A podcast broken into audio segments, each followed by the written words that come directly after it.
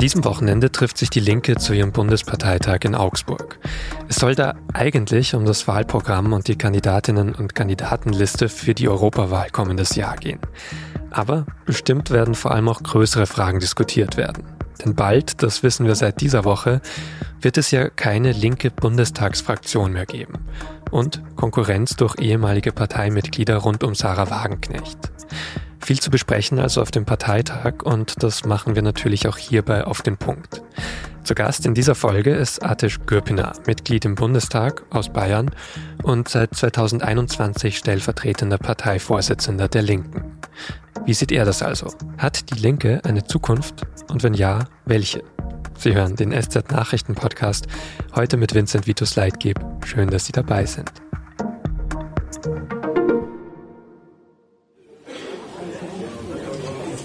Fangen wir doch bei dieser Pressekonferenz von Dienstag diese Woche an. Dietmar Bartsch tritt dabei auf. Er ist Fraktionschef der Linken im Bundestag.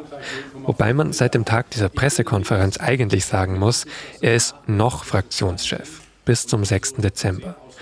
Denn die Fraktion Die Linke im Bundestag, die wird sich dann selbst auflösen. Natürlich ist es ein gravierender Einschnitt.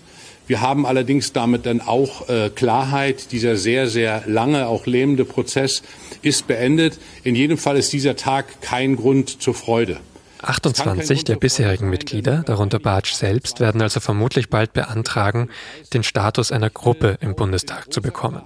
Das heißt dann aber weniger Geld, weniger Redezeit und weniger Rechte. Es ist eine Niederlage letztlich für alle Mitglieder meiner Fraktion. Natürlich ist es auch für mich eine Niederlage. Und ich glaube auch, dass es am Ende des Tages Konsequenzen für unser Land haben wird, wenn es keine linke Fraktion mehr im Deutschen Bundestag gibt. Wie es dazu kam, das ist inzwischen ja schon ziemlich gut bekannt. Sarah Wagenknecht, frühere Fraktionschefin der Linken, die ist nach monatelangen parteiinternen Querelen aus der Partei ausgetreten. Sie will jetzt eine neue Partei mit dem Namen Bündnis Sarah Wagenknecht gründen. Und weil mit ihr neun weitere Bundestagsabgeordnete aus der Linkspartei ausgetreten sind, hat die Fraktion im Bundestag eben nicht mehr genügend Mitglieder, um als Fraktion zu gelten. Es läuft also nicht sehr gut für die Linke. Und das ist außerdem nur der Tiefpunkt in einer ganzen Reihe von Entwicklungen. Seit Jahren schon gibt es interne Richtungsstreits und mäßige Wahlergebnisse. Wie geht es jetzt also weiter? Und wie groß ist die Sorge um die Zukunft der gesamten Partei nach den Ereignissen dieser Woche? Darüber habe ich mit Artisch Gürpiner gesprochen, einer von denen, die nicht mit Sarah Wagenknecht gegangen sind. Einer, der künftig in der linken Gruppe im Bundestag sitzen will. Also einer der Gruppen. Gürpiner ist Jahrgang 1984 und stellvertretender Parteivorsitzender. Herr Gürpiner, wir unterhalten uns hier ja jetzt in einer relativ bewegten Woche für die Linkspartei. Sie fahren ja jetzt auch gleich, wir sprechen Freitagmorgen, zum Parteitag in Augsburg. Mit welchen Erwartungen fahren Sie denn dahin? Ich bin zuversichtlich, also insgesamt zuversichtlich. Wir hatten tatsächlich eine schwierige Woche gehabt. Ich bin ja auch in der Fraktion im Bundestag und da war es die Woche natürlich äh, nochmal richtig schwierig gewesen. Aber wir haben jetzt einen Parteitag, der ich glaube, relativ viel auch klar ziehen kann und auch klar ziehen wird. Wir diskutieren ja vor allem über das Europawahlprogramm. Wir haben eine Liste, die wir aufstellen müssen mit, finde ich, sehr, sehr guten Kandidatinnen und Kandidaten. Und wir haben so ein bisschen den Auftrag äh, angenommen. Das habe ich jetzt schon vor dem Parteitag ähm, als Gefühl. Schauen wir, ob das so durchhält. Ja. Ist das nicht ein bisschen zu positiv? Also jetzt mal alleine eben auf den Dienstag geblickt. Da hat die Fraktion im Bundestag beschlossen, dass sie sich zum 6. Dezember auflösen wird. Das ist zum ersten Mal seit den 1960ern so, dass das passiert im Deutschen Bundestag. Das ist doch ein gravierender Einschnitt. Also, dass man den so direkt als Neustadt bringen kann, verkaufen Sie das nicht zu gut. Naja, vielleicht bin ich sozusagen schon ein bisschen vor der Zeit, äh, weil ich die Diskussion und die Streitigkeit in der Fraktion natürlich, ähm, die schon länger gegangen sind oder sehr lang gegangen sind und die jetzt aber ähm, eben in der Form nicht mehr vorhanden sind. Also da löst sich etwas, was ähm, ich natürlich traurig finde, weil es, äh, weil wir mit dem anderen Auftrag auch in diesen Bundestag ähm, gewählt wurden äh, und dass es, äh, dass da jetzt ähm, Menschen weggegangen sind, die auch an, anscheinend nicht mehr für das Programm stehen, für das wir angetreten sind äh, und zwei Jahre vorher noch dafür gewählt wurden. Das macht natürlich betroffen Äh, aber, und ich habe die Woche auch mit Beschäftigten nochmal, war ich im Gespräch gewesen, die in der Fraktion sind und die ja quasi auch, was ja alles aufgelöst wird, die auch aufhören müssen und wir überlegen, wie wir die überführen können, wie wir eben eine Gruppe gestalten können und auch möglichst viele die, der wichtigen Menschen, die da für uns arbeiten, auch mitnehmen können. Deswegen, das habe ich alles noch. Aber ich denke, dass diese, dass dieser Punkt, dass die jetzt draußen sind, tatsächlich auch äh, durch ist. Also wir haben also wir haben eine ganz andere Situation, die wir uns, der wir uns annehmen müssen. Also gerade die Woche mit dem Haushalt, die, die die Ampel irgendwie durchgezogen hat. Und da haben andere, die jetzt eben als bei den Grünen waren, ähm, die von der SPD kommen, die sagen, okay, das ist diese Opposition, die es unbedingt braucht. Deswegen nehme ich diese Aufgabe so ein bisschen an. Auf die Inhalte würde ich gleich auch noch kommen, aber genau, Sie meinten jetzt Menschen mitnehmen, da meinen Sie auch Mitarbeitende ähm, der Parlamentsfraktion im Bundestag, denen Sie zum Beispiel den Job erhalten wollen. Also es hat ja nicht nur Auswirkungen dass sie den Fraktionsstatus verlieren, dass sie weniger Redezeit haben, weniger Geld haben, sondern dass sie auch Mitarbeitende entlassen müssen zum Beispiel. Genau, wir haben über 100 Mitarbeiterinnen und Mitarbeiter in der Fraktion, die machen einen Großteil der Aufgaben, die quasi im Hintergrund ablaufen. Äh, das sind Expertinnen und Experten bei mir im Gesundheitsbereich, unglaublich tolle Referenten, die da arbeiten. Und ähm, die jetzt alle zu verlieren, ist ein Riesenproblem. Wir müssen uns darum kümmern, dass wir möglichst viele von diesen Menschen zum, zum einen wegen denen, weil die natürlich einfach ähm, quasi weiter arbeiten können sollen. Auf der anderen Seite aber auch wegen uns, weil es ein unglaublicher Braindrain ist, wenn die gehen. Die müssen wir möglichst versuchen zu halten und zu erhalten. Ähm, das ist sozusagen eine persönliche, aber auch eine fachliche Sache. Aber entscheidend ist quasi dass eben der Blick jetzt nach vorne zu sagen, okay, was, für was braucht es diese Partei? Und ich finde, diese Woche ist nochmal deutlich geworden, wie wichtig diese Partei ist und wie entscheidend es ist, dass wir gegen, gegen die, die jetzt kürzen, gegen die, die quasi plötzlich ähm, Festung Europa äh, aufbauen wollten, die das vor zwei, drei Jahren noch alle anders gesagt haben. Ich blicke auf die Grünen, aber auch auf die SPD, dass wir da sagen, es geht so nicht und dass wir den Kampf aufnehmen. Sie hatten jetzt auch schon angedeutet, das Ziel wäre im Bundestag zumindest mal eine Gruppe zu gründen, den Gruppenstatus zu beantragen. Da gibt es jetzt aber auch schon paar Zweifel. Wird das denn eine Gruppe sein? Werden das zwei Gruppen sein? Können Sie dazu etwas sagen? Ja gut, also ich würde sagen, zwei Gruppen werden es wahrscheinlich äh, werden. Zumindest gehe ich davon aus, dass die, die jetzt gegangen sind, eine äh, versuchen auch eine Gruppe zu gründen. Aber mit denen, die jetzt geblieben sind, die bei uns in der Partei sind, äh, da bin ich äh, schon einigermaßen zuversichtlich, weil die schon, also es ist nicht so, dass wir inhaltlich immer einer Meinung sind. Und es wäre, glaube ich, auch, ähm, da wird es richtig bedenklich, wenn die Linke jetzt nicht mehr diskutieren würde miteinander. Das wäre eine ganz neue Situation. Aber es gibt eine, es gibt sozusagen eine Verantwortung, derer sich die Menschen bewusst sind, die jetzt im Bundestag noch bei uns in der Partei sind und ich denke, das wird auch quasi in unsere Gruppe reintragen, dass wir da gemeinsam in einem Strang ziehen. Also im Bundestag die verbliebenen Abgeordneten der früheren Fraktion Die Linke, die nicht in die noch zu gründende Partei von Sarah Wagenknecht mitgehen, da glauben Sie, das bleibt eine Gruppe? Ja, ich, ich streite da auf jeden Fall drum. Das ist ganz wichtig. Also wir brauchen eine, eine möglichst großen, äh, große Gruppe. Wir sind 28 Kolleginnen und Kollegen, die jetzt sagen, okay, wir, wir gehen das an. Und da wird, da wird es natürlich, ich meine, wir haben weniger Redezeit, wir haben weniger Ressourcen und die gilt es jetzt zu bündeln. Äh, und da bin ich einigermaßen zuversichtlich, dass es auch klappt. Dann kommen wir doch mal zu dem, zu dem Inhaltlichen. Sie hatten es ja auch schon an mehreren Punkten angedeutet. Sie sagen eben, es braucht diese linke Partei jetzt mehr denn je. Klar, Dietmar Bartsch, Fraktionsvorsitzender gerade noch, ähm, hat auch gesagt, der Bezugspunkt ihrer Arbeit wird nicht die neue Partei von Sarah Wagenknecht werden, wenn sie dann gegründet ist. Aber von der kommt ja doch auch deutliche Kritik an der Politik und an den Inhalten der bisherigen Linken. Die sagte, es gibt gerade keine relevante Wählerschaft zum Beispiel für diese Politik.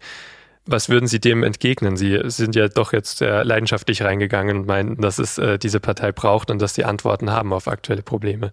Ja, natürlich braucht es die. Und ich sehe da auch, dass Sarah Wagenknecht natürlich einen Anteil daran hatte, dass uns die Wählerinnen und Wähler weggebrochen sind quasi in uns auch nicht kein Vertrauen mehr reingesetzt haben, äh, weil quasi alles, was wir gemacht haben, wofür wir gestritten haben, ich meine, ich bin im Krankenhausbereich äh, bei den Pflegerinnen und Pfleger äh, sehr aktiv und die haben gewartet, quasi, dass wir uns mal klar positionieren. So und das ähm, und, und das ist jetzt wieder möglich. Und ich sage Ihnen so, so zwei, drei Themen. Wir reden gerade von einem Europa, was sich abschottet. Und da geht es um Menschen, die an den Außengrenzen sterben.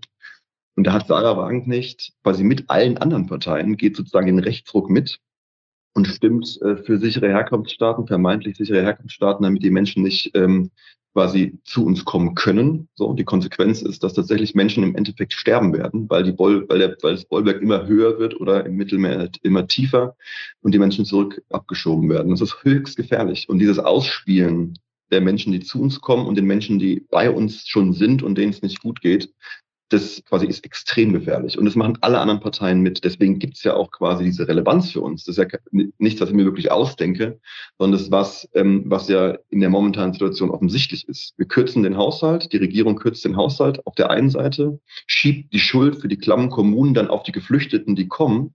Und ich halte das wirklich für fatal, auch für die Gesellschaft. Und quasi den Rechten nach dem Mund zu reden, hat auch nie bewirkt, dass die Rechten schwächer geworden sind. Die werden dadurch stärker. Und daraus ziehe ich eine sehr zentrale zentralen Punkt für uns. Wir müssen das Bollwerk sein gegen rechts, aber wir müssen auch das Bollwerk sein gegen die Kürzung. Und wir müssen den Menschen Hoffnung und Kraft zurückgeben, dass es sich dafür lohnt, zu streiten und zu kämpfen. Ich glaube, das ist entscheidend. Da würde jetzt natürlich die andere Seite entgegnen, klar, man könnte jetzt mehr Geld ausgeben und zum Beispiel sagen, wir wollen mehr Wohnungen bauen, aber das dauert natürlich seine Zeit und aktuell fehlen in Deutschland zum Beispiel schon sehr viele Wohnungen für alle Menschen, die hier sind müssten wir dann nicht zumindest vorübergehend sagen, wir, wir, wir grenzen ein, wie viele Menschen dazukommen? Also das will ich auch gar nicht bestreiten. Natürlich fehlt, fehlt das Geld, natürlich fehlen Wohnungen, vor allem in Ballungsgebieten, wobei jetzt auch nicht überall. Es gibt auch Leerstand, es gibt übrigens auch bewussten Leerstand äh, hier in München. Ne? In Ballungsgebieten gibt es Leerstand, weil die Menschen, die äh, also Wohnspekulation damit betrieben wird, eben auf Kosten derer die Wohnungen suchen. Aber es man sieht doch, also ich habe ja, wie soll ich sagen, als Linker gar nicht so gern recht, ähm, äh, wie, wie, wie ich es in anderen Bereichen habe. Äh, so, wir haben gesagt, die Schuldenbremse wird genau das produzieren. So, wir müssen jetzt investieren in Wohnungsbau, gegen den Klimawandel. All das ist quasi nicht was, was wir morgen machen können, weil Sie völlig recht haben. Es fehlt ja, müssen wir heute machen. So, aber diese Schuldenbremse zeigt genau jetzt, diese Woche, was für ein Problem wir haben. Also ich sage immer, es gab mal den ersten Bundeskanzler Adenauer, der war jetzt auch nicht dafür bekannt, links zu sein. Die haben natürlich mit äh, Abgaben von Vermögenden das, dieses Land wieder aufgebaut. Das wäre da ohne das gar nicht möglich gewesen. Da war ein Marshallplan, da waren aber auch quasi ähm, Reiche, die sich an diesen Kosten äh, beteiligen mussten und beteiligt haben. Eine Vermögensabgabe, eine Millionärs- und Milliardärsteuer. Und da müssen wir natürlich ansetzen. Und da müssen wir massiv ansetzen. So, und das finde ich, das finde ich eigentlich sehr logisch und nachvollziehbar. Wo kann man das Geld hernehmen? Äh, bei denen, die quasi selbst in den Krisen noch dazu verdient haben. Und dann, und dann zu sagen, ey, wir können es uns nicht leisten, übrigens sind die Geflüchteten schuld, ist einigermaßen erbärmlich. Und das finde ich, ähm, das sage ich sozusagen zu ehemaligen Parteikolleginnen und Kollegen von mir, sage ich aber auch zu den, zu allen anderen, inklusive Grüne und SPD, die jetzt quasi noch nicht mal mehr Lindner als quasi vorschieben können als Feigenblatt, übrigens ein relativ kleines Feigenblatt bei den Umfragewerten, die FDP gerade hat. Das sage ich quasi auch zu denen, zu einem wie Scholz, der eben mit den Investitionsbremsen eben mitverantwortlich ist, ganz vorne als Kanzler. Da sind jetzt Ihre Umfragewerte natürlich gerade auch nicht äh, ideal. Ihren Parteitag haben Sie jetzt in Augsburg, da hat die, Bayer, äh, da hat die Linke in Bayern zuletzt 1,5 Prozent nur gewonnen. Wäre mal dankbar. Bei den Landtagswahlen, die nächstes Jahr anstehen, ja, gut, ich schon sind mal dankbar, auch so bei 9, 10 Prozent. Wenn die, also wenn, wenn quasi, wenn die quasi auf kleine Parteien hören würden, die SPD und die Grünen, wäre ja gar nicht undankbar. Sie hören immer auf die falsche kleine Partei, so, und machen damit eine andere, gar nicht mehr so kleine Partei, äh, die Rechten eben ähm, immer größer. So, deswegen können Sie auch mal auf uns hören. Das wäre, glaube ich, für die Gesellschaft ein bisschen, bisschen besser, produktiver und würde die Gesellschaft auch mehr zusammenhalten. Aber gut, Sie haben recht, wir sind auch gerade nicht so stark, aber wir müssen dafür streiten, dass wir wieder stärker werden. Und ich glaube, das wird der Parteitag schon so ein bisschen zeigen. Ich bin zumindest zuversichtlich. Und Sie haben ja auch zum Beispiel an, an, an, Zustimmung verloren, auch in, auch in Bundesländern, wo Sie mit an der Regierung sind, also Thüringen, wo auch nächstes Jahr eine Landtagswahl stattfinden wird, wo Sie den Ministerpräsidenten stellen. Warum dringen Sie denn mit den Inhalten dann so schlecht durch, dass dann eben doch auf, auf der Seite der Rechten, so wie Sie es beschrieben haben, so viel Zustimmung dazu gewonnen werden kann? Naja, es, es gibt, glaube ich, viele Ursachen. Ähm, das eine war natürlich der Streit gewesen, weil du quasi nicht in der Öffentlichkeit eine klare Position vertreten konntest. Ich will es auch nicht nur darauf schieben. Will aber auch sagen, wir haben, also quasi Thüringen äh, haben wir, stellen wir einen Ministerpräsidenten, wir haben in Bremen und MacPom ähm, sind wir an der Regierung beteiligt, auch gar nicht, also in Bremen ja gar nicht ähm, äh, viel nachgelassen. Also wir haben schon jetzt nicht überall ähm, verloren, aber insgesamt war die, war die Zeit schwierig gewesen. Und ich glaube, wir müssen sehr, sehr, sehr, sehr lernen, auch die quasi wieder die Zuversicht mit den Menschen, also quasi an, quasi an die Menschen zu bringen. Und wir müssen eine Sache machen, was wir früher schon mal besser konnten. Und zwar, wir müssen, auch wenn Sachen gerade nicht quasi in Regierung oder in starker Opposition alle veränderbar sind, müssen deutlich machen, dass wir den Menschen trotzdem helfen. Also wir hatten früher Sozialberatung, Hartz-IV-Beratung, was wir so ein bisschen unter dem Motto Kümmererpartei ähm, waren. Das müssen wir, glaube ich, mehr anbieten. Wir müssen sagen, ich, wir wissen, wir können euch heute jetzt nicht mit dem Gesetz sofort helfen, weil wir eben nicht ähm, die Mehrheit haben, die gesellschaftliche Mehrheit haben, aber wir unterstützen euch vor Ort. Das lehrt uns so ein bisschen ähm, die linke Partei in Österreich, die KPÖ, die hatte in den letzten äh, Jahren quasi äh, entgegen den anderen Stimmungen, die es europaweit gibt, also ist ja kein deutscher Rechtsruck alleine, das ist ja quasi, findet in anderen Ländern auch statt, aber die hatten Zuwachs, weil sie sich seit Jahren um die Mieterinnen und Mieter gekümmert haben. Ja, und das müssen wir übernehmen. Wir müssen sagen, ey, wir helfen euch, kommt zu uns, wir unterstützen euch dort, wo wir können, auch in den jetzt schon bestehenden misslichen äh, Lagen, in denen ihr seid. Und wir versuchen trotzdem darüber hinaus, nicht nur quasi darüber hinaus, auch die Menschen äh, langfristig zu helfen, indem wir Gesetze auch wirklich verändern. Das ist ganz interessant, weil das ja eine Diagnose wäre, wo vermutlich Sarah Wagenknecht und Unterstützer zustimmen würden, wenn ich die richtig verstanden habe, die ja gesagt haben, bisher war man dann als Linkspartei zu weit weg von den Bürgerinnen und Bürgern und deren Problemen und habe sich dann zu sehr fokussiert auf kleinere Gruppierungen, kleinere Strömungen, Partikularinteressen. Naja, ich, ich ist, was sie ja falsch gesehen hat, ist erstens, dass sie jetzt nicht, also ich habe jetzt an ganz wenigen Betriebstoren und Werkstoren gesehen, äh, an den Seiten der Streikenden, an den Seiten der Beschäftigten. Das ist äh, gar, das war auch nicht ihr Stil, ehrlicherweise. Aber der Punkt ist, die Menschen zusammenzubinden. Das hat, ist, ich glaube, das kriegt sie nicht so richtig hin. Weil dass es eben nicht darum geht, weil ich anfangs schon gesagt habe, dass da Menschen, die zu uns kommen und Menschen, die hier sind, dass es den beiden gleichermaßen nicht gut geht und dass die Schuld nicht der eine oder die andere hat, sondern dass die Schuld die Menschen da haben, haben die zu viel haben und die dazu, dazu verdient haben. So. Und wir müssen, wir müssen das ändern. Sie haben sich ja persönlich auch dagegen entschieden, jetzt in eine noch zu gründende neue Partei mit Sarah Wagenknecht mitzugehen. Ähm, ich habe mich da gefragt, das Wählerpotenzial für diese neue Partei scheint ja recht hoch zu sein noch. Das, wir wissen, das darf man nicht überbewerten, aber die Zahl 27 Prozent ist mal so kursiert. Hätten Sie da nicht auch sagen können, gut, das sind die Erfolgsaussichten jetzt auch persönlich sehr hoch, damit dann wieder gewählt zu werden, in ein Amt gewählt zu werden und vielleicht auch zu gestalten dann für die eigenen Themen? Gesundheit haben Sie angesprochen. Naja, ich, zum einen bin ich deswegen nicht in die Politik gegangen. So, also wenn, wenn ich wirklich glaube, ich müsste linke Ziele aufgeben, um wieder gewählt zu werden, dann würde ich vorher aufhören. So, ich habe ein ganz, ich habe ein anderes Ziel, ich habe auch einen, einen anderen Blick auf die Gesellschaft und hoffe auch, dass die Gesellschaft insgesamt von dieser Spaltung abrückt und kämpfe dafür, dass wieder quasi zu einer sozialen, solidarischen Gesellschaft wird. Deswegen würde ich das sozusagen, also ich stelle Inhalte äh, über die Karriere, nicht andersrum, um es mal deutlich zu machen. Ich weiß auch, dass es nicht alle leider so sehen, die weggegangen sind. Das ist ein Teil des Problems. Zum Zweiten ist aber, sind Potenziale immer quasi erstmal sehr neblig. Ne? Also wir haben auch ein Potenzial von über 20 Prozent, sogar in Bayern sind wir knapp bei 20 Prozent im Potenzial. Und es ist bei Sarah Wagenknecht natürlich so, dass dass sie gewissermaßen Projektionsfläche ist. So und da gibt sozusagen von der von der AfD ähm, bis auch SPD und Grüne, sogar bei den Grünen gibt es welche, die sich vorstellen können, Bündnis Sarah Wagen nicht zu sehen, auch wenn sie die zum Hauptfeind auserkoren hat. Das finde ich erstmal nicht so richtig aussagekräftig. Man muss sehen, was da passiert. Dann kommen wir vielleicht jetzt zum Schluss nochmal zum, zum Parteitag. Sie haben sich ja am Anfang erhofft, dass damit wieder neuer Geist in die Partei reinkommt, dass äh, auch die Selbstbeschäftigung gewissermaßen aufhört. Für wie realistisch halten Sie das? Also debattiert wird ja trotzdem werden. Es gibt ja auch Anträge, wenn man auf das äh, Programm schaut, die das sich auch nochmal damit beschäftigen wollen, mit der Krise der Partei. Also wie zuversichtlich sind Sie, dass man wirklich geschlossen aus diesem Parteitag dann rausgehen wird oder nicht doch die nächste große öffentliche Debatte stattfinden wird? Also machen Sie sich keine Sorgen, wir werden nicht aufhören zu streiten. So, wie gesagt, das gehört auch dazu. Ich finde nur, wir können wieder über Inhalte streiten. So, genau, ob wie hoch muss der Mindestlohn sein, damit er wirklich armutsfest ist. Ähm, was sind so, so Forderungen, wie realistisch, also wie realistisch kann man diese Forderungen stellen, damit die auch in der Bevölkerung ankommt, damit die auch sagen, okay, dafür streite ich oder dafür streite ich mit oder dafür wähle ich die Linke. Das sind Sachen, die, über die wir auch, genau, über die will ich auch streiten, weil das ja quasi eine sehr inhaltliche Diskussion ist, um die es dann geht. Aber ich bin zuversichtlich, dass wir am Ende des Parteitags, uns hat, es deutet die Liste an, die quasi, ähm, wo jetzt auf den prominenten Plätzen tatsächlich eine, eine breite, große Auswahl ist an Menschen, die, die das deutlich machen, dass das ein gemeinsames Projekt sein kann und dass es sozial und solidarisch ausgestaltet sein muss. Über die einzelnen Punkte werde ich mich gerne weiter streiten und das, da bin ich auch gespannt aufs, aufs Wochenende und es wird auch ein langes Wochenende. Das ist alles irgendwie klar, das ist auch nicht ganz neu, aber ähm, es ist sozusagen nicht mehr dieses persönliche und nicht mehr eben dieses ist es noch links oder ist es nicht links, sondern wie gestalten wir das aus, damit wir den Menschen helfen können. Das, muss, das müssen wir im Zentrum haben und ich glaube, es ist auch im Zentrum. Okay, werden wir dann abwarten, wie harmonisch es wird am Ende und natürlich genau beobachten. Die Namen nur kurz nachgereicht. Es geht da um das Spitzenteam für die Europawahl.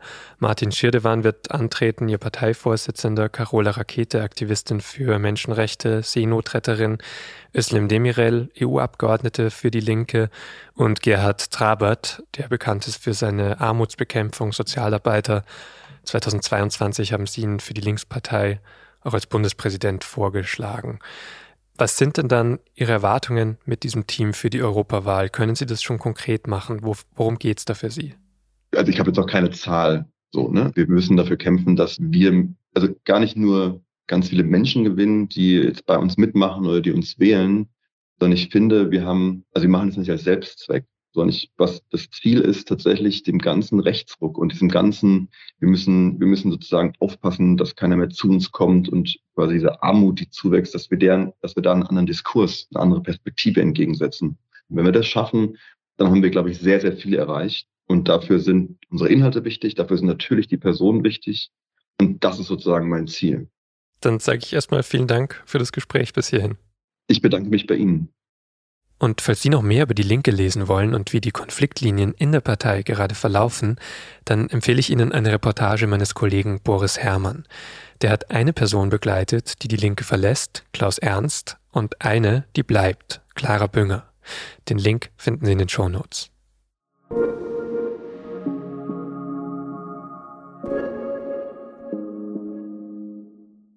»60 Milliarden weniger fürs Klima«. Das war der Titel unserer Sendung von Mittwoch. Da hat nämlich das Bundesverfassungsgericht entschieden, dass das Geld für die Bekämpfung der Corona-Pandemie nicht für den Klimaschutz umgewidmet werden darf. Es geht dabei um Geld, das die Große Koalition damals per Kreditermächtigung zum Haushalt ergänzt hat, das dann aber doch nicht mehr für die Corona-Bewältigung gebraucht wurde. Die Ampelregierung hat es dann stattdessen in den Klima- und Transformationsfonds verschoben. Aber das geht so nicht, laut aktuellem Urteil. Das heißt, der Bundesregierung fehlt jetzt auf einen Schlag viel Geld, das eigentlich für Projekte zur Energiewende eingeplant war.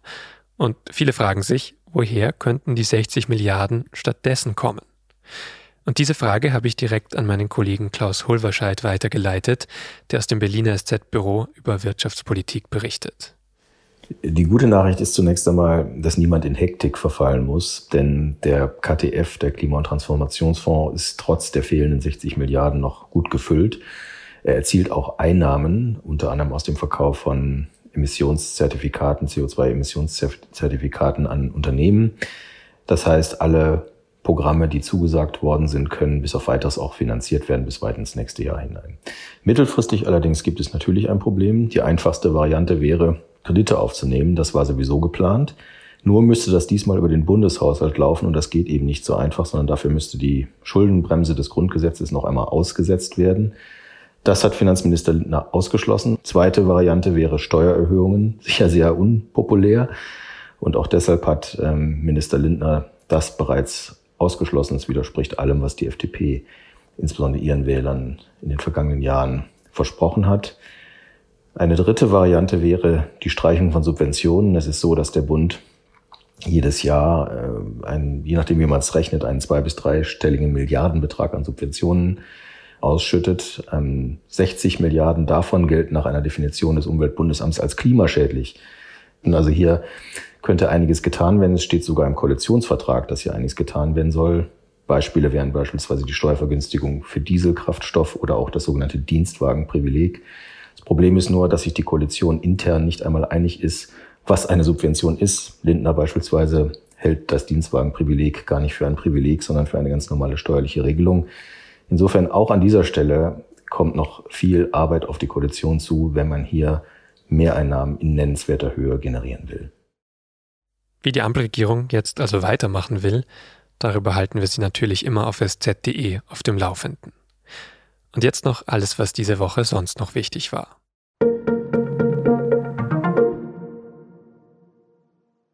Am Mittwoch hat das israelische Militär einen Teil des Al-Shifa-Krankenhauses in Gaza-Stadt gestürmt. Schon in den Tagen davor gab es in der Nähe von Krankenhäusern im nördlichen Gazastreifen Gefechte zwischen israelischen Bodentruppen und palästinensischen Extremisten. Israel vermutet, dass sich unter dem Al-Shifa-Krankenhaus eine Kommandozentrale der Terrormiliz Hamas befindet. Die streitet das ab. Am Donnerstag hat das israelische Militär dann gemeldet, dass es im Krankenhaus Waffen der Hamas gefunden habe. Es gebe aber keine Hinweise darauf, dass sich in der Klinik auch Geiseln befinden.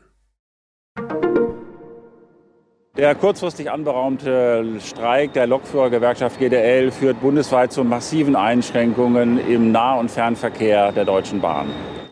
Das hat ein Sprecher der Deutschen Bahn am Donnerstagmorgen gesagt, nachdem die Lokführergewerkschaft GDL von Mittwoch auf Donnerstag zum Streik aufgerufen hatte. Lokomotivführer, Zugbegleiter und Werkstattmitarbeiter haben sich daran beteiligt. Es geht dabei um die aktuellen Tarifgespräche. Die Gewerkschaft fordert wegen der hohen Inflation mindestens 555 Euro mehr Gehalt im Monat. Dazu eine Inflationsprämie und dass verschiedene Zulagen erhöht werden. Vor allem will sie eine Vier-Tage-Woche bei gleichem Gehalt durchsetzen. Die Bahn bietet dagegen 11 Prozent mehr Lohn plus Inflationsprämie. Allerdings soll der neue Tarifabschluss eine Laufzeit von 32 Monaten haben. Das ist zu lange aus Sicht der GDL. Am Freitagmittag ist der türkische Staatspräsident Erdogan in Deutschland angekommen. Auf dem Plan steht erst ein Treffen mit Bundespräsident Steinmeier, danach ein Pressetermin und Abendessen mit Bundeskanzler Scholz. Im Gespräch mit Scholz soll es neben dem Gaza-Krieg und seinen Folgen auch um die Flüchtlingspolitik und den russischen Angriff auf die Ukraine gehen. Der Besuch ist umstritten, weil Erdogan die islamistische Terrororganisation Hamas zuletzt als Befreiungsorganisation bezeichnet hat, Israel dagegen als Terrorstaat.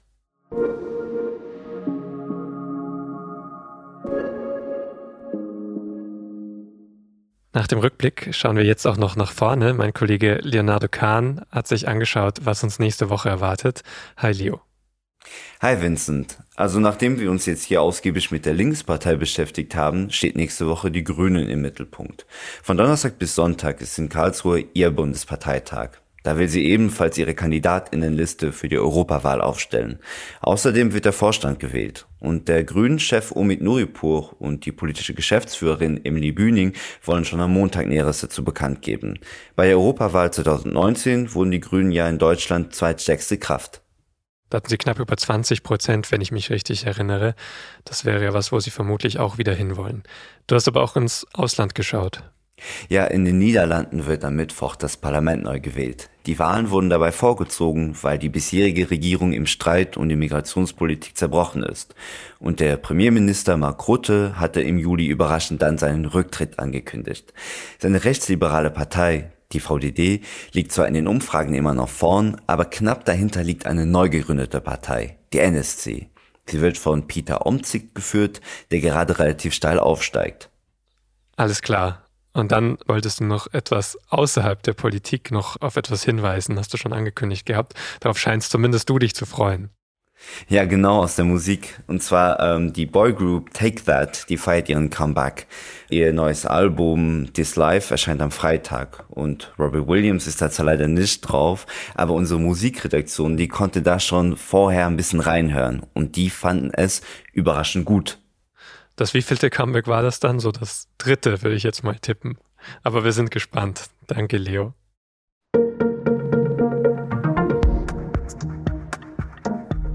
Und damit wären wir jetzt auch schon am Schluss der heutigen Folge. Falls Sie aber weiter direkt Podcasts hören wollen oder wann anders am Wochenende, dann hätte ich einen Tipp für Sie. In unserem Format In aller Ruhe ist nämlich eine neue Episode erschienen. Caroline Emke spricht darin mit Theresa Bücker über den Fachkräftemangel in Deutschland, darüber, wie der mit Care-Arbeit zusammenhängt und warum das auch ein feministisches Problem ist. Alle Infos auf sz.de slash in aller Ruhe. Produziert hat diese Sendung Emanuel Petersen. Vielen Dank Ihnen fürs Zuhören und bis Montag.